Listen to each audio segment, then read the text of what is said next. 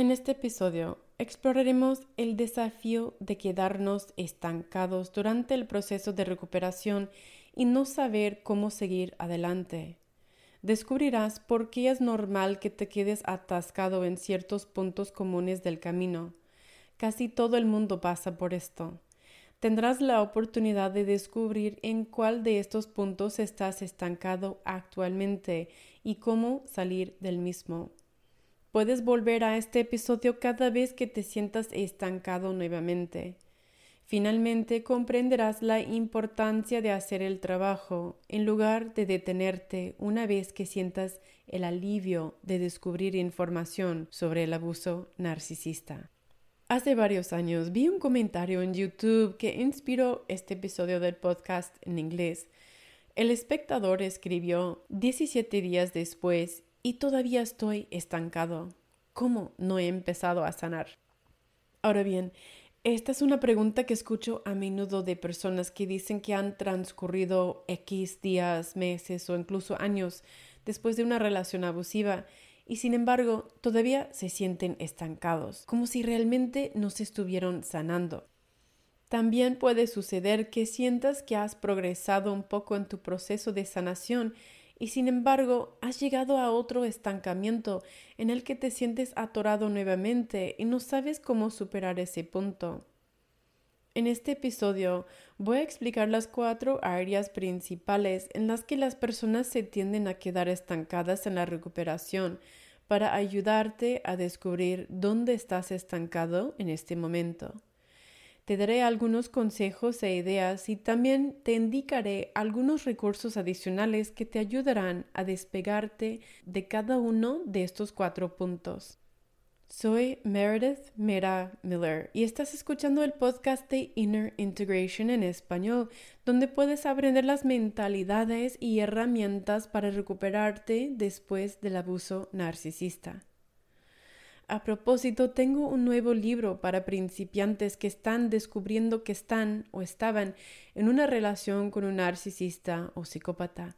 Es un mini libro y se llama La Guía de Inicio Rápido, la recuperación del abuso narcisista y contiene los tres primeros pasos más esenciales que tienes que saber si quieres empezar a mover adelante después de una relación así. Ya está disponible en amazon.com en forma digital Kindle y libro físico.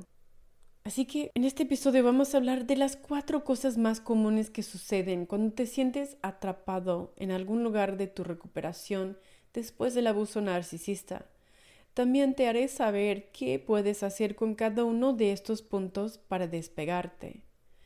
Puedes volver a esta lista cada vez que te encuentres atrapado en un nuevo punto de tu travesía de recuperación. Eso sucede. Es normal quedarse estancado en el camino. Todo lo que necesitas es cambiar tu perspectiva sobre por qué estás estancado ahí y luego poner en práctica los siguientes pasos para ayudarte a empezar a avanzar nuevamente. Lo increíble es que suele haber lugares muy predecibles en los que la gente tiende a quedarse estancada. Nunca estás realmente atrapado en ninguna parte de la vida, a menos que decidas rendirte. Nunca te rindas. Siempre hay un camino a seguir siempre y cuando estés dispuesto a hacer el trabajo. Ahora no digo que sea fácil, pero definitivamente vale la pena. El primer lugar donde la gente tiende a quedarse estancada es con el contacto cero. Si no has puesto contacto cero con los abusadores en tu vida, entonces aún te estás volviendo a exponer al abuso. Estás constantemente retraumatizado por lo que sientes que tus esfuerzos son en vano. Esto definitivamente te hará sentir como si estuvieras estancado y es muy frustrante. Tal vez sientas que estás trabajando mucho, pero no llegas a ninguna parte. Tal vez sientas que estás dando dos pasos hacia adelante y tres pasos hacia atrás, por lo que sigues retrocediendo más. No puedo enfatizar lo suficiente la importancia de contacto cero con los abusadores. Este es el límite que protege tu sanación. Contacto cero no te cura por sí solo, simplemente evita que recibas más abuso por parte de los mismos abusadores, que es lo que inevitablemente causa los contratiempos. Ahora, tal vez te encuentres en una situación en la que no puedes o no quieres tener ningún contacto con los abusadores. No puedo y no quiero son dos cosas diferentes. La única situación en la que realmente no puedes estar 100% contacto cero es si tienes hijos con un abusador y estás obligado por ley a un acuerdo de custodia. Es muy desafortunado verse obligado a tener algún contacto con un abusador, para intercambiar a sus hijos o para resolver gastos y otros problemas que puedan surgir relacionados con su educación, salud, actividades y otras cosas. Pero si estás en esa situación, es lo que es, así que debes aprovecharla lo mejor que puedas. Esto significa tener el mínimo contacto posible con el abusador. Significa dejar de tener una relación personal en la que se discute cualquier asunto personal. Simplemente se comunica como una relación comercial para resolver detalles sobre los niños. Es mejor conservarlo por correo electrónico o mensaje de texto en forma escrita para que haya un registro en papel o digital que pueda ser útil en los casos judiciales. Eso también elimina el problema del engaño en el que fingen que una conversación no sucedió o no sucedió de la manera en que sucedió hice un episodio de podcast sobre responder en lugar de reaccionar que te ayudará a gestionar los límites de la comunicación con tu ex con el mayor empoderamiento posible mientras ambos comparten la responsabilidad de criar a sus hijos. Y esto también te puede servir, por ejemplo, si todavía estás en un trabajo con un abusador y no puedes dejar tu trabajo todavía, pero estás pensando en hacerlo y mientras tanto necesitas estrategias para sobrevivir. Ahora, no lo quiero hacer o no lo haré es otra situación. En estos casos no se trata de paternidad compartida ni tampoco un trabajo que no puedes dejar ahora mismo. Mucha gente dice, no puedo simplemente separarme de un miembro de mi familia o no puedo separarme por completo de mi ex, aunque no tengamos hijos, simplemente lo mantendré como amigo. Estas situaciones no se deben a no poder hacerlo, sino a no estar dispuesto a hacerlo al menos todavía. Lo sé, es realmente muy difícil eliminar a las personas de tu vida, pero cuando tratas con abusadores, contacto cero es la forma ideal para protegerte. Cuando se trata de familiares abusivos, especialmente un padre, madre o alguien muy cercano a ti, este proceso de contacto cero puede llevar tiempo. A mí me tomó un año y medio después del momento en que me di cuenta y acepté plenamente quién es mi madre, luego de haberla confrontado, hasta que finalmente establecí ese límite definitivo de contacto cero. Durante ese proceso de año y medio seguí estableciendo más y más límites con ella para que las cosas mejoraran, pero todavía me retrasaba, incluso con algunos mensajes de texto cada mes. En ese momento estaba dando tres pasos hacia adelante y dos pasos hacia atrás, lo cual era una mejor proporción que estar en contacto completamente abierto con ella, pero todavía estaba desperdiciando mucha energía emocional y enfrentando muchos reveses innecesarios en mi vida. Si actualmente te encuentras en esta situación en la que aún no estás listo para no tener contacto con tu abusador, Hace un tiempo hice un episodio de podcast llamado ¿Es posible tener una relación con un narcisista o psicópata? Te recomiendo mucho que lo escuches para motivarte. Ahora, ten en cuenta que hay muchas formas en las que es posible que no estés en contacto cero aunque creas que lo eres. Es posible que hayas bloqueado a las personas y ya no tengas contacto directo con ellas, pero es posible que aún estés acechando sus redes sociales, pasando por su casa o lugar de trabajo, o yendo a lugares donde sabes que podrías toparte con ella. Es posible que estés pidiendo información a otras personas. Es posible que estés hojeando fotos, correos electrónicos o cartas antiguas. Estas son algunas formas en las que todavía estás en contacto indirecto con el abusador y esto también te mantendrá estancado e incapaz de seguir adelante. Hay videos en mi canal de YouTube sobre contacto cero si estás tratando de fortalecer este límite. El segundo lugar más común donde la gente se queda estancada es en la disonancia cognitiva. Tengo episodios de podcast que te enseñan más sobre la disonancia cognitiva y cómo salir de esa confusión mental donde una parte de ti quiere creer en el bien del abusador y otra parte de ti se da cuenta de que es abusivo y esto es inaceptable para ti.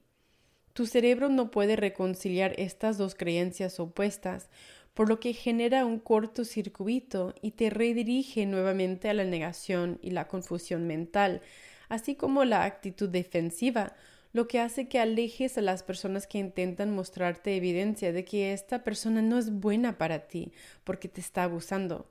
Es realmente difícil afrontar esa fea verdad.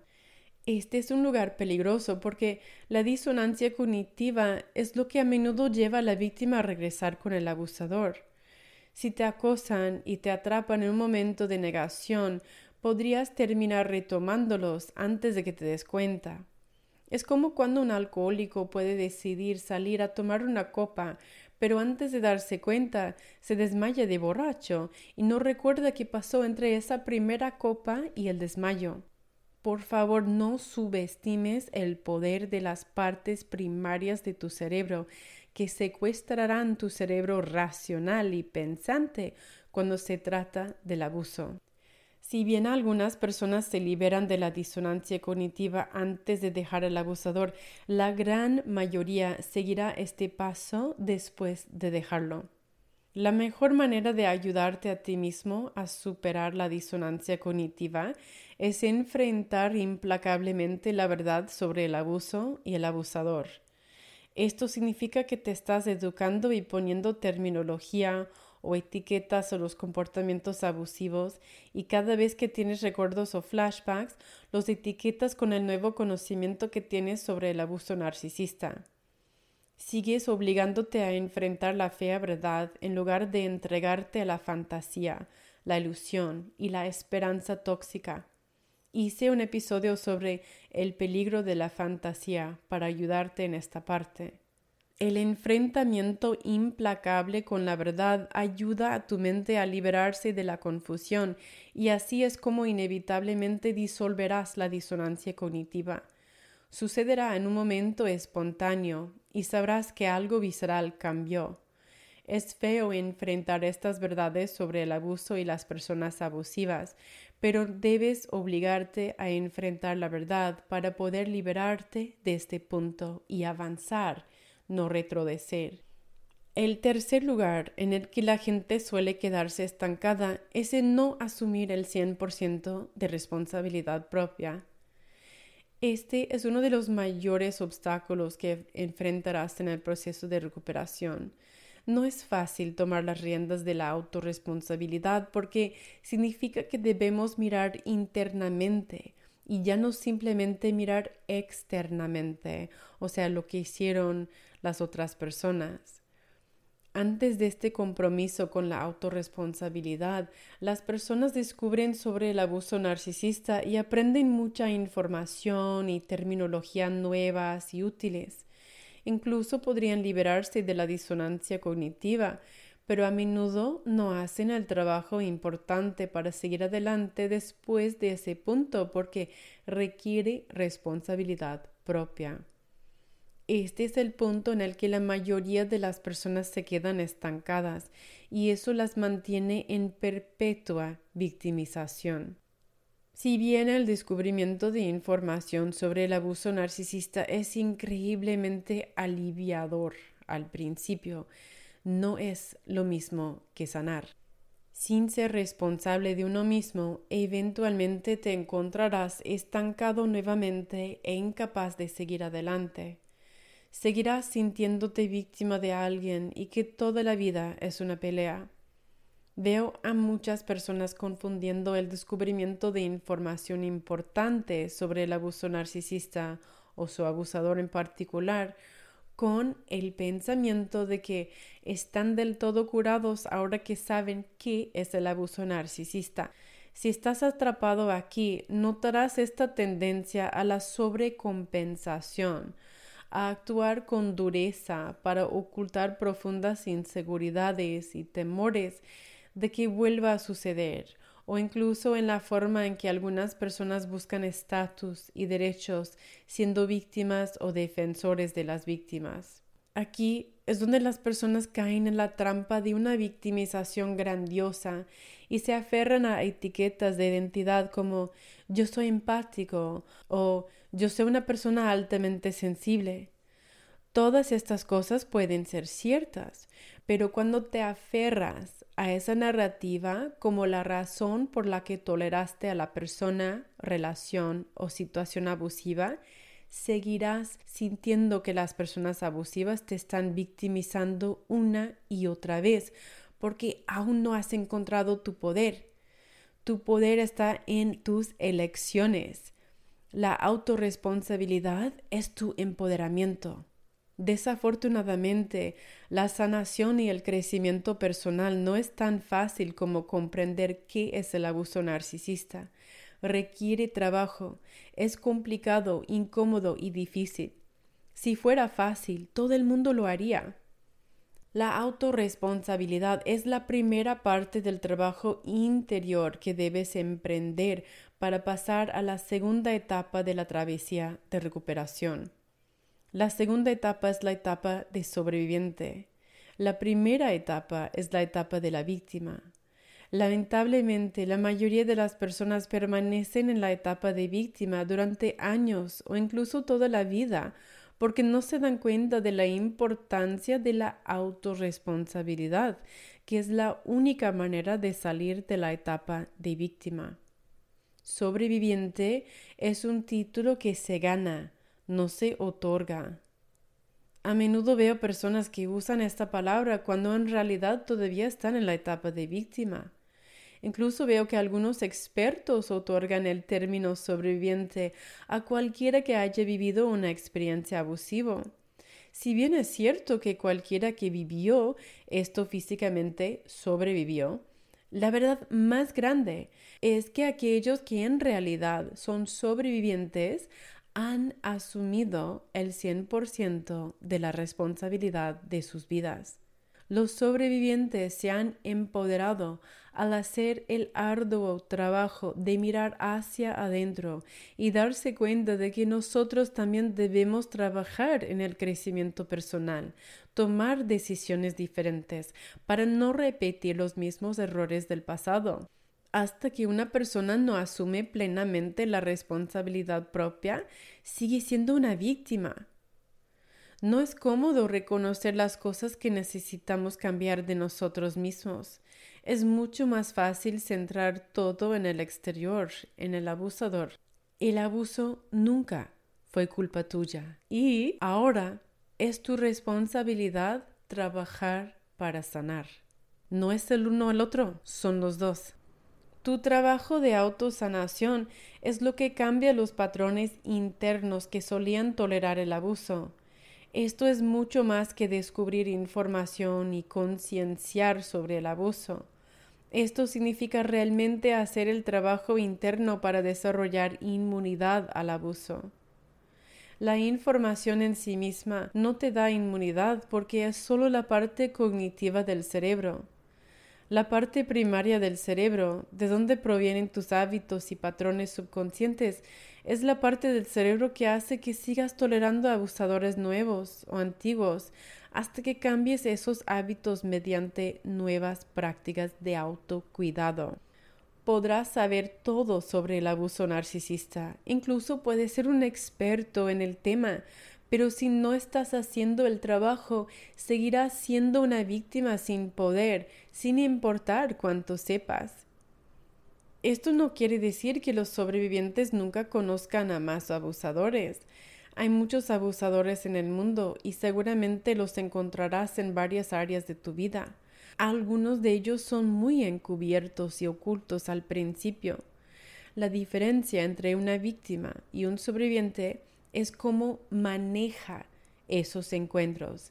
Si continúa minimizando el abuso y tolerando al abusador mientras complace al abusador y se sacrifica o si rápidamente toma decisiones empoderadas y actúa para liberarse de esa situación lo antes posible tan pronto como un abusador se revele. Ahora bien, todos hemos sido víctimas y no hay que avergonzarse ni culparse por ello. Sin embargo, no querrás quedarte estancado ahí porque es una vida de miseria, una falta de poder, con frustración y retraumatización. Hablo por experiencia personal. Me quedé atrapada en la etapa de víctima durante años, dejándome atrapar por nuevos abusadores y regresando por más de mi madre y otros miembros de mi familia. Yo no crucé ese primer umbral de la autorresponsabilidad hasta finales de 2015 y con 37 años. Escribí sobre esto en mi libro La Travesía, una guía de autorrecuperación después del abuso narcisista. Aquí hay un breve extracto. Cruzas el primer umbral cuando retomas el 100% de la responsabilidad de tu vida y las riendas de tu destino. En este punto estás empezando a sentirte comprometido a vivir tu verdad y sanar tu vida. ¿Cómo sabrás que has cruzado este umbral? Hay una diferencia tangible en la forma en que te sentirás cuando hayas recuperado el poder del autocontrol. Es casi indescriptible, pero sabrás que algo cambió. Ese es autoempoderamiento y esta es la clave para entrar en la segunda etapa. Esta podría incluso ser la primera vez que te hayas sentido empoderado en tu vida. Antes de cruzar este umbral, Probablemente te sentiste increíblemente impotente e indefenso en la vida, o al menos en una área de tu vida. Al cruzar este umbral, una nueva sensación y nivel de autocontrol sobre tu vida conduce a una creciente sensación de empoderamiento y una mayor autoestima. Cuando asumes el 100% de responsabilidad sobre tu vida, comienzas a experimentar cómo tus actitudes y acciones afectan el mundo que te rodea. Ya no eres una víctima indefensa e impotente de la vida. Este es el punto sin retorno. En este momento estás cruzando el umbral entre el mundo viejo y familiar y el que es desconocido. Básicamente te estás proponiendo hacer lo que tenías miedo de hacer, pero sabes que lo has hecho. Puede que aún no sepas exactamente cómo, pero ahora crees en tu capacidad para resolverlo. El cuarto lugar donde la gente tiende a quedarse estancada es en algún lugar de los cuatro pilares de la recuperación. Una vez que hayas dado este enorme salto sobre el primer umbral desde la etapa de víctima de impotencia a la etapa de superviviente de empoderamiento, ahora viene el trabajo profundo del autocuidado radical. En la segunda etapa, deberás concentrarte en los cuatro pilares de la recuperación después del abuso.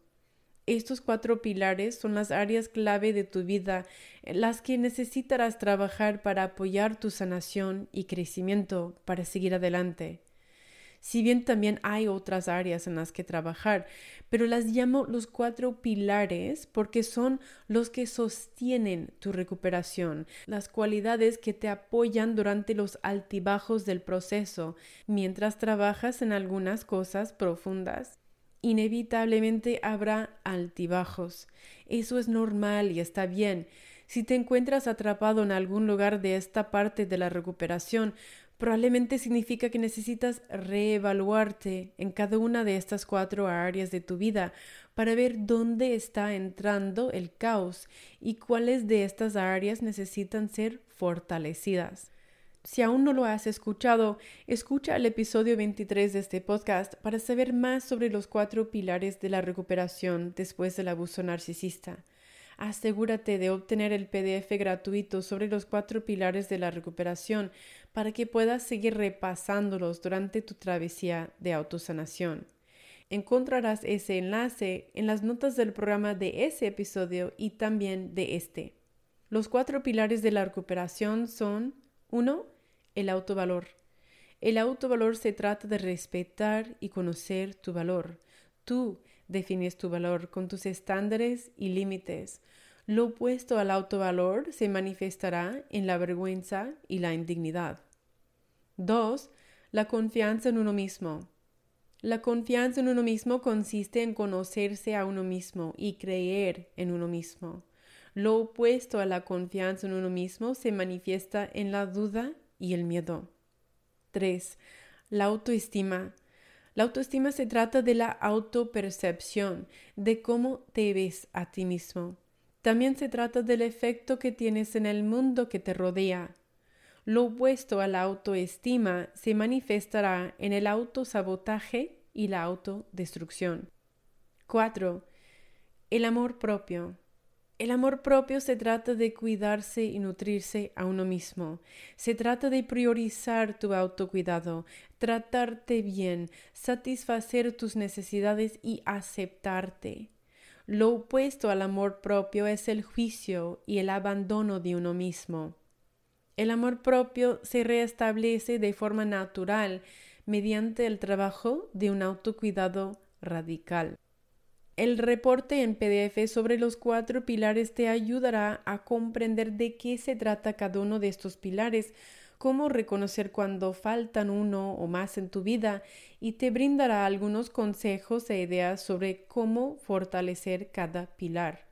Sigue trabajando para fortalecer estas cuatro áreas de tu vida para que nunca más tengas que tocar fondo.